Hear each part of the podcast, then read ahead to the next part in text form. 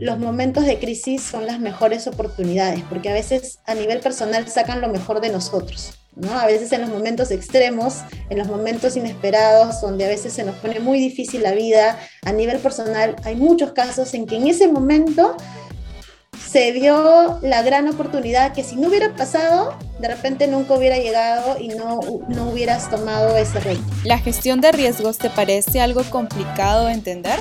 No te preocupes, en este podcast nos adentramos en el mundo de los riesgos con reconocidos invitados, para que conozcas de manera simple la gestión de riesgos mientras vas haciendo otras cosas. Pirani, protege lo que más importa. Hola, espero que se encuentren muy bien. Les doy la bienvenida a nuestro podcast Escuela de Gestión de Riesgos de Pirani, el espacio donde vas aprendiendo de gestión de riesgos de una manera simple. En este episodio tendremos la segunda parte de la entrevista a Milagros Canelo, experta en continuidad de negocio. Escuchemos. Mili, ¿tú crees que podamos hablar un poco sobre las ventajas de tener un sistema de gestión en continuidad de negocio? Sí, claro.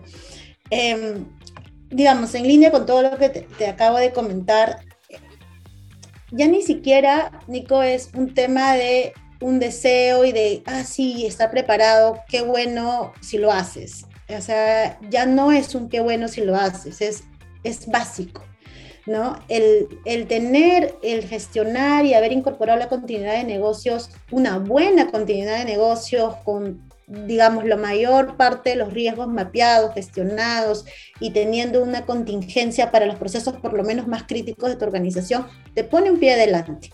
Y te pone un pie adelante porque puede ser esa ventaja competitiva con tu principal eh, competidor, digamos, valga la redundancia, porque en los momentos de la verdad es cuando se nota de cara al cliente qué tan preparado estás. Entonces, yo a veces me, gusta ponerlo como los momentos de crisis son las mejores oportunidades, porque a veces a nivel personal sacan lo mejor de nosotros, ¿no? A veces en los momentos extremos, en los momentos inesperados, donde a veces se nos pone muy difícil la vida, a nivel personal, hay muchos casos en que en ese momento se dio la gran oportunidad que si no hubiera pasado, de repente nunca hubiera llegado y no, no hubieras tomado ese reto. Si eso lo llevas a la organización, vean estos momentos de crisis o cosas que a veces no queremos que se den y, lamentablemente no están en nuestro control que se den, pero véanlo como una oportunidad. Si nosotros nos preparamos bien, si le damos eh, tiempo, esfuerzo, dedicación y estamos cada vez más preparados, créanme que cualquier evento de crisis va a ser una oportunidad para reflejar qué tan preparado estamos como organización. Si estás en el estadio mayor, va a ser un claro ejemplo de qué tan resiliente eres como organización y que te puedas adecuar a cualquier cambio. Y un claro ejemplo de ello porque no es algo que yo me estoy inventando, es la pandemia. ¿Cuántas empresas han caído y han tenido que dejar sus operaciones en la pandemia? Probablemente porque no tuvieron la capacidad y la flexibilidad de adecuarse a esta coyuntura. ¿Y cuántas empresas, al contrario, han crecido exponencialmente en este escenario porque han aprovechado esta oportunidad? En, en Perú, se hizo una encuesta a, 400 empresas líderes en diferentes sectores y solo el 36% de ellas tenían, digamos, medianamente preparados y han podido decir que la pandemia no los ha afectado en gran medida. Entonces hay un 70% de empresas que no están preparadas y que no han estado preparadas. Entonces, parte de eso también somos los líderes. Los líderes tenemos que comenzar a interiorizar en, nuestras, en nuestros canales, en nuestros procesos, en nuestros productos, el mindset de estar preparados ante cualquier evento y no dejarlo a la suerte, a la bolita mágica y a rezar, ¿no? Ya que Diosito nos cuide. No, tenemos que ponernos a reflexionar y, y, si no hay en tu organización un área especializada nuevamente, los llamo a que desde sus posiciones este pensamiento, a prepararnos a leer, a estar un paso adelante y poder ir interiorizando poco a poco, porque créanme que es una súper ventaja y, y, los momentos de la verdad puedes hacer esa diferencia y el cliente puede volver a ti o puede mirarte a ti porque las demás empresas no lo lograron. Entonces, véanlo de esa forma también, ¿no? O sea, llegar al compromiso con el cliente, pero además no solamente eso, sino como una oportunidad para ser resiliente como organización y aprovechar oportunidades que en otro contexto no se daría. Claro, estar preparados, importante. Mili, ¿existe alguna norma certificable en continuidad de negocio? ¿Cuáles serían sus aspectos principales? Sí, sí, sí. De hecho, eh, bueno, si hablamos un poquito de, de historia, esta, esta norma ISO viene de tiempo, de tiempo atrás em, y la última actualización ha sido en el 2019, la actualización de la norma ISO 22301. Eh, y si bien yo no soy un rol experto, digamos, en, en, en el ISO, en los lineamientos, en los estándares, sí sé mucho de esto por, por cómo en la organización en la que trabajo nos transmiten la información y nos siempre nos capacitan y nos dan las herramientas necesarias. la información es poder, entonces ellos nos capacitan muchísimo y nos empoderan para poder llevar esto a, las, a, las, a los equipos donde nosotros gestionamos continuidad. Entonces sí hay una norma certificable que es la 22301. Además en Perú tenemos a la SBS que es la reguladora de la Superintendencia de Banca y Seguros que también complementa esta norma certificable con otros aspectos y lineamientos que tenemos que cumplir, sobre todo en el caso de las entidades bancarias, por, por la criticidad de los procesos que tenemos. Entonces, eh, en esta norma, básicamente lo que nos, nos piden, eh, hablando de la, de la ISO, eh, va a cuidar, o su principal objetivo de aplicarla es minimizar los riesgos que pueda afectar la operación de la compañía y, y, de hecho es un certificado a nivel internacional que las organizaciones pueden tener pueden llevarlas y pueden cumplirlas. Eh, pero básicamente lo que te pide es definir las situaciones críticas, ¿no? Un poco lo que hemos conversado. O sea, lo primero que te pide es definir las situaciones críticas, los escenarios críticos, los activos críticos o las etapas del proceso de negocio más relevantes. De todas maneras, porque dependiendo de la organización en la que estés, tienes muchísimos procesos, pero no todos son críticos. Entonces, lo primero que te pide la ISO es definir esas situaciones críticas. Lo segundo que te pide es asignar responsabilidades. ¿no? Eh, ¿Qué rol ¿no? te va a pedir el organigrama? ¿Qué roles están incorporados en este plan? Eh, si son equipos, si es una persona, eh, te va a pedir una gestión de comité de crisis, por ejemplo, comités de emergencia, cuando sucede algo, este comité, ¿quién lo lidera? ¿Quién lo debe convocar?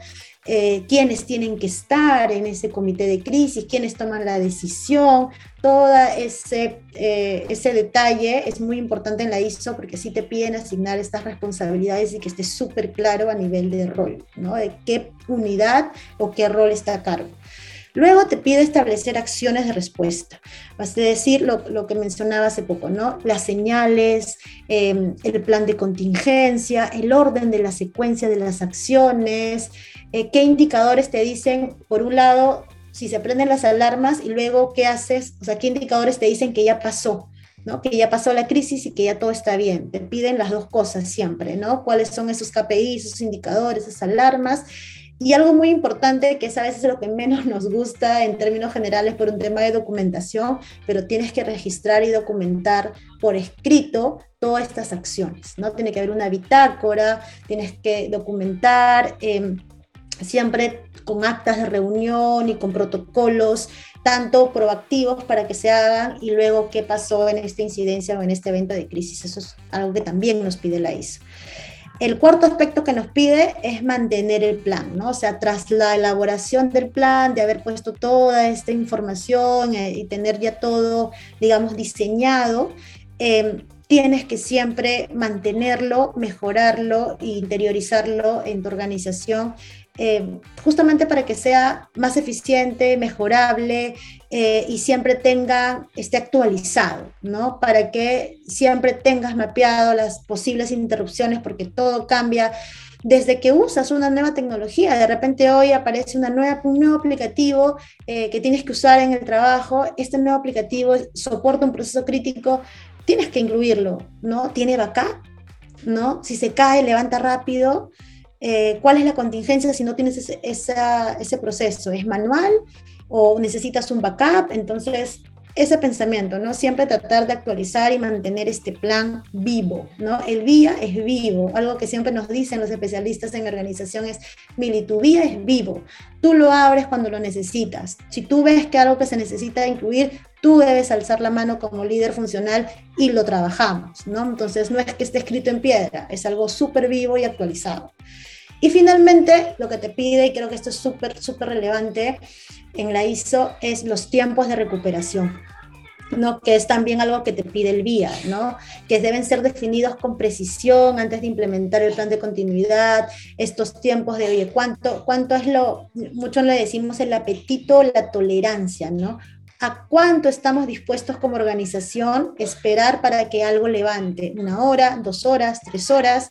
Y y ahí es donde entra la importancia del VIA, porque es distinto decirte, a ver, Nicole, ¿tú cuánto más o menos crees que puedes convivir con este incidente? Tanteando. Tanteando, ¿no? Pero si eso lo llevas a números y, y, y, y, con números dices, mira, Nico, si en una hora que tú no operas vas a perder un millón de dólares o 100 mil dólares, claramente la perspectiva es diferente. Y ese es el trabajo, creo, y además, y esto es un mensaje que le puedo dar a cualquier líder funcional que esté ahorita con un producto, con un servicio, con un canal, creo que ese es el aporte.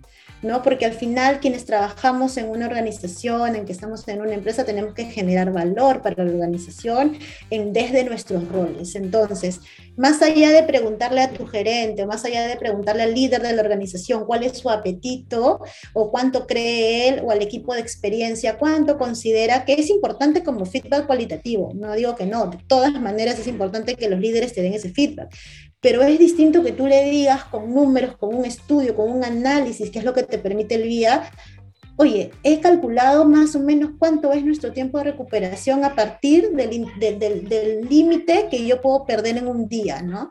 Y te doy aquí con cifras que si mi aplicativo o si mi proceso no funciona una hora, vamos a perder tanto.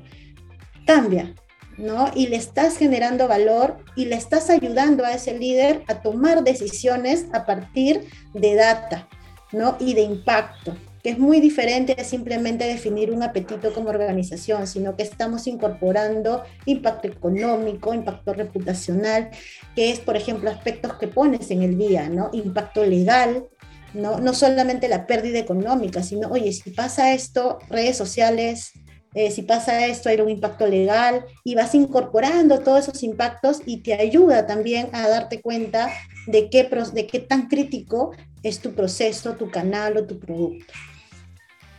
O sea, por lo que me estás contando, si yo quiero implementar, por ejemplo, la ISO 22301, pues si ya tengo un vía va a ser mucho más fácil poder integrarlo y cumplir con lo que me está diciendo esta, esta normativa. Sí, de hecho el VIA es te, guía muchísimo y, es, forma parte de todo este sistema. Eh, es, Yo le veo un poco el corazón también, ¿no? Porque al final todo, esto que hemos conversado se aterriza en el VIA, ¿no? Con números, con, vas a necesitar data, vas a necesitar estadísticas porque el VIA te lo pide, bastante detalle de algunos procesos, pero claramente es un gran primer paso eh, y te va a sentar las bases para que luego puedas complementarlo, porque claramente la ISO aquí lo hemos tratado de resumir, pero hay otros aspectos seguramente mucho más teóricos que se tienen que aterrizar, pero creo que el BI es un muy buen comienzo y es parte de todo este tema, ¿no? Cuando hablamos al inicio de la continuidad, la gestión, el sistema, el programa y la resiliencia, en ese sentido creo que, que puedes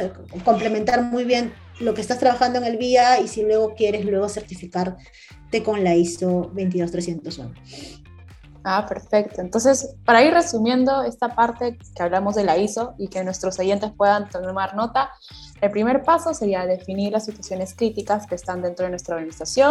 Segundo paso, poder asignar a los responsables quienes van a estar a cargo de supervisar toda este, eh, esta implementación. Tercer paso, establecer acciones de respuestas e indicadores que nos puedan dar las alertas frente a los riesgos que se puedan materializar.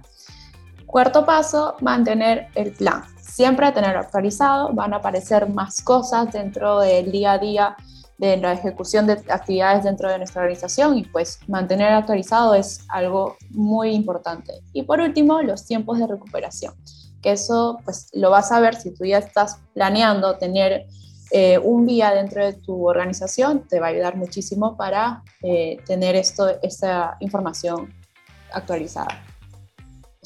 Así es. Ahora sí. Bueno, ahora sí, ya di como el resumen para que puedan nuestros oyentes tomar nota. Y nos vamos con una pregunta más. Mili, me está pareciendo muy interesante. Se está extendiendo un poquito más este, este episodio, pero es porque quisiera dar, este, que pueda responder todas las interrogantes que pueda, que pueda tener sobre continuidad de negocio. Eh, muchas veces he escuchado que las personas asocian la continuidad de negocio a las cosas que puedan parecer en tecnología, en TI. Es, ¿Esta relación es como estrechamente con este tipo de área o abarca más? No, definitivamente abarca mucho más, ¿no? Em, desde el factor humano. Eh, y hay preguntas muy obvias y a veces que tú dices, ay, ¿cómo no lo pensé? O, o, es parte del día a día y, tú no te das cuenta, ¿no?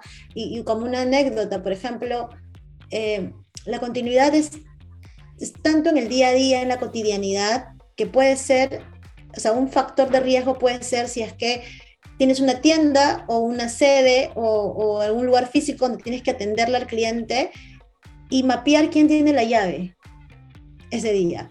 Porque el que no tenga la llave no va a poder, o sea, si no llega la persona que tiene la llave, no vas a abrir la tienda. Entonces, tienes un backup de alguien que tenga una copia. ¿Y dónde está ese backup? ¿Está cerca? ¿Está lejos? Eh, ¿qué tan rápido llegas con la segunda llave? ¿no?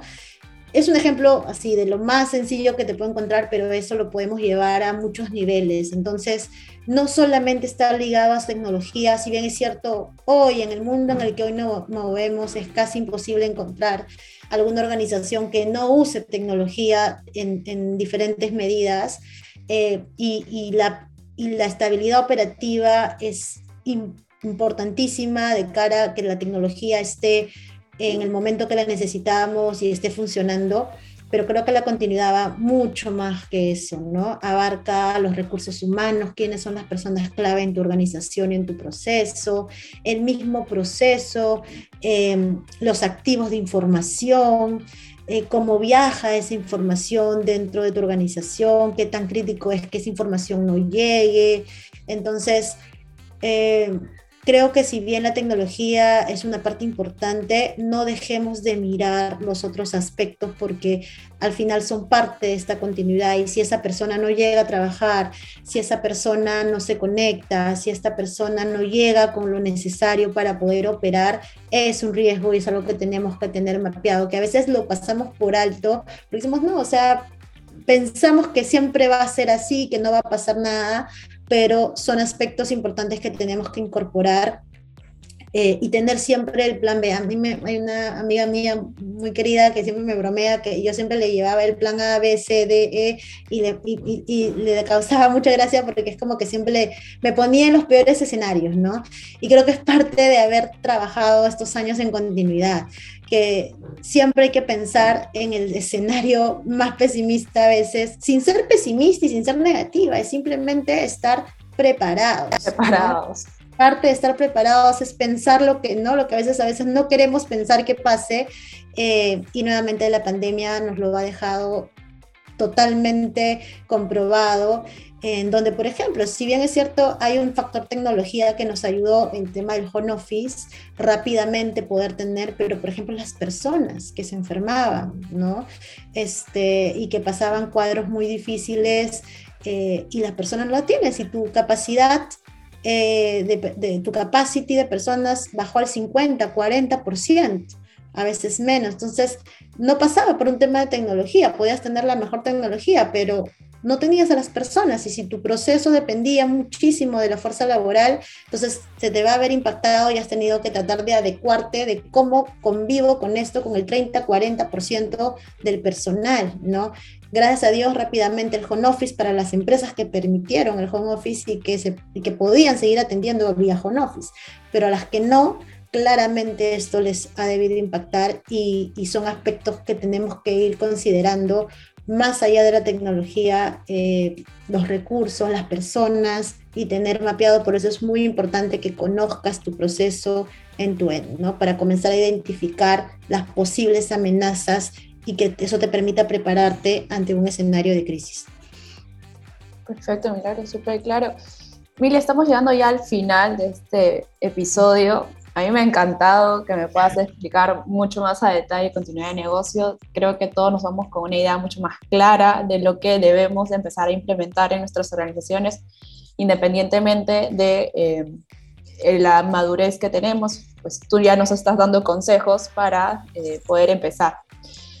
Yo quisiera que me puedas dar algunos consejos finales para nuestros oyentes que están diciendo, no, yo necesito esto, pero ¿por dónde empiezo? ¿Cómo arranco? ¿Qué podrías decirles desde tu expertise? Sí, bueno, primero que a quienes estén escuchando este, este, ya sea en la versión podcast o en la versión YouTube, los felicito desde ya, porque el que ustedes estén escuchando esto, em, más allá de que sea yo la persona, puede haber sido cualquier otro profesional, pero que ustedes estén abiertos a escuchar experiencias, para mí ya es, un, es, una, es una alerta, es una señal de que ustedes quieren aprender más. Y creo que esa es la primera recomendación que les doy. Si ustedes están en el mundo de la continuidad o desde el rol que tengan, consideran que la continuidad es clave para, su, para sus labores y para su organización, su emprendimiento, porque hoy en día hay muchos emprendedores que están con negocios muy pequeños y están empezando en este mundo de negocios eh, si tú estás buscando información y, tratando de escuchar de otras experiencias, ese es el primer paso. Y eso yo, les, yo se los recomiendo siempre, que traten de leer, buscar, escuchar experiencias y sobre todo a referentes, ¿no? En este caso, yo de la manera más humilde he podido compartir lo que tengo y cuando hablo de referentes, claramente no hablo de mí, sino de personas, de repente de instituciones que te puedan dar también mayor amplitud en el mundo de la continuidad, en el mundo de la gestión de riesgos no financieros, siempre busquen información, traten de capturar esa información y, estén siempre abiertos. Creo que eh, si solamente nos centramos a lo que sabemos, corremos el riesgo de hacer siempre las mismas cosas y de la misma manera. Vean las tendencias, vean qué hablan los referentes, las organizaciones referentes, y eso eh, como concepto y ya luego va a depender de ustedes cómo lo pueden ir adecuando en su organización. Eso es como algo muy básico, algo que mm, como mensaje me gustaría dar. Y ya entrando a la pregunta exacta de, oye, ¿qué recomendaciones darías para un programa de continuidad? Eh, sea que estés desde un primer paso o, en alguno de los otros niveles, creo que básico. Eh, debes utilizar mensajes claros, sencillos, ¿no? Siempre pensando en la persona que va a ejecutar el plan, ¿no? Porque podría ser un emprendimiento muy chiquito, no sé, pues de envío, domicilio, de cases de celulares, ¿no? O sea, cosas muy chiquitas, pero muy operativas. Entonces, si tú no eres la persona que va a ejecutar el plan, tienes que hacerlo sencillo para quien lo va a hacer, para que tú garantices de que realmente se va a ejecutar bien. Entonces, comunicación clara siempre. Eh, tiempo, date tiempo, mi segundo consejo sería, date tiempo de pensar en escenarios difíciles que podrías enfrentar en tu organización, en tu canal. Si es una organización muy grande, claramente no vas a poder ver toda la organización, pero mucho vas a aportar desde donde estés, desde la unidad en que estés. Si estás liderando un equipo, en un canal, en un producto, vuélvete experto en tu negocio porque tú estás ahí en la cancha y a partir de ahí mapea, piensa en las amenazas, en los posibles riesgos que puedes correr. Créeme que tu organización te lo va a agradecer muchísimo porque va a ser una forma de que le puedas dar información y ellos, claro, de repente el, diseño de la contingencia no depende de ti, porque necesitas pasar por otras unidades, pero el hecho de que tú des feedback, de que tú digas, mira, en mi trabajo, en mi día a día puede pasar A, B, C y D, porfa, hagamos algo por si pasa. Eso ya da valor, entonces date un tiempo siempre a pensar qué riesgos y qué situaciones difíciles puedes enfrentar, ya sea que seas el usuario final de cara al cliente o seas alguien que está gestionando la continuidad en un área, siempre date el tiempo de mirar, ¿no? Y ver si algo está sucediendo y no solo que la rutina no te consuma, ¿no? Y eso aplica para muchas otras cosas, pero en el caso de la continuidad es muy importante estar pendiente de qué puede estar pasando y qué puede afectar a tu negocio, ¿no? Sobre todo si estás usando nuevas tecnologías, nuevos aplicativos, siempre ponte a pensar en los backups, ¿no? Y en qué podemos ir haciendo contra las amenazas. Em, y un tercer consejo que te, que te podría dar, eh, nada está escrito en piedra, todo es actualizable y además que el, el, hecho de tener un análisis como el VIA, por ejemplo, te permite priorizar y te permite darte cuenta tangiblemente y de manera muy certera, con números y con cifras, si lo que tú crees que es crítico realmente lo es.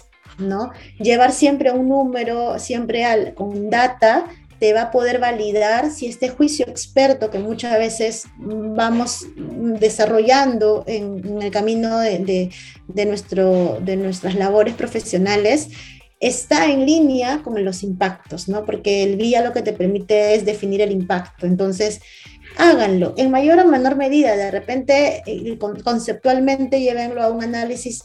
Y si me preguntaras cómo empiezo, si no sé mucho del día o no tengo alguien que me oriente, creo que lo más básico es poner tu proceso en el centro y determinar cuáles son aquellos impactos o aquellas cosas que podrían afectarte y eso cómo te impactaría.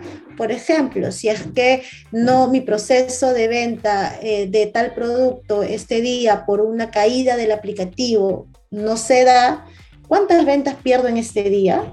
Tú debes tener data o alguna data de tus ventas diarias de ese producto. Entonces, es tan sencillo como si el, un riesgo es este aplicativo y este aplicativo se puede caer y sin este aplicativo yo no puedo vender de este producto, entonces tu impacto qué es? Mis ventas del día. Entonces, diariamente mi impacto es que no voy a lograr vender esa cuota. Eh, y así vas construyendo. Entonces tú vas viendo qué producto es el más crítico, de repente hay un producto que es el 50% de tus ingresos, o más o menos, y vas determinando, oye, no, mira, estos dos productos me impactan el 80%. Ahí le pongo el foco. Habrán más, pero si se caen no me golpean tanto, prefiero darle foco a lo que realmente me va a impactar. Entonces, más o menos esta es la, digamos, en la manera más sencilla y práctica que podrías ir construyendo esta cultura de la medición de los impactos y sobre ese impacto ya ver ahora qué hago, cómo me preparo, qué plan B tengo, pero lo primero es determinar dónde está la criticidad, ¿no? Para saber dónde enfocarte. Lo máximo, Mili, muchísimas gracias. Yo creo que con estos consejos finales, pues todos nuestros oyentes ya podrían estar empezando a tener una cultura de continuidad de negocio en sus organizaciones. Antes de terminar, me encantaría que nos puedas contar cómo te podemos encontrar en LinkedIn, si tienes alguna web en la que te podamos ubicar también. Sí, gracias.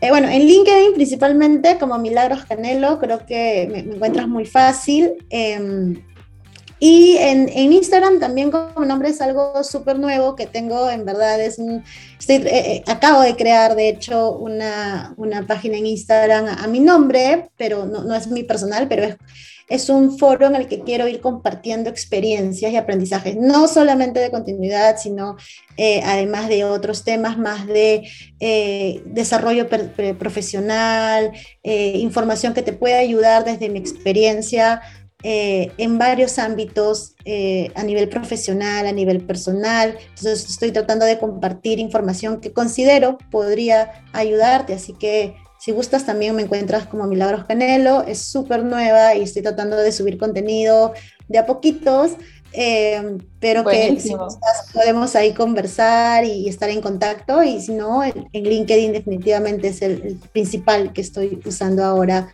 para compartir también información y experiencias. Buenísimo, entonces como Milagros Canelo en Instagram y en LinkedIn. Muchísimas gracias por acompañarnos en este episodio. Ojalá pueda tenerte en uno próximo hablando de otro tema eh, relacionado a la gestión de riesgos. Sí, gracias a ustedes, a quienes hayan compartido o puedan tener la oportunidad de escuchar esta conversación que ha sido esa, de verdad, con, con, con todas las ganas de, de, compartir experiencia, aprendizaje. He tratado de tener un lenguaje súper sencillo y que además sea la forma de unos mensajes. Y nada, muchísimas gracias Nicole, gracias a Pirani por esta oportunidad Eh, y sí, es muy importante prepararnos. Creo que siempre tratemos de prepararnos, saber, aprender. Eh, y creo que Pirani en ese sentido está, acompaña mucho ese propósito para los profesionales un poco especializados en estos temas. Y, y sí, se los recomiendo muchísimo que siempre se preparen, siempre hay que leer, siempre estemos al pendiente, porque eso nos va a permitir seguir generando valor en nuestros trabajos. Exactamente, muchísimas gracias y conmigo será hasta un próximo episodio. Chao, chao. Chao, gracias.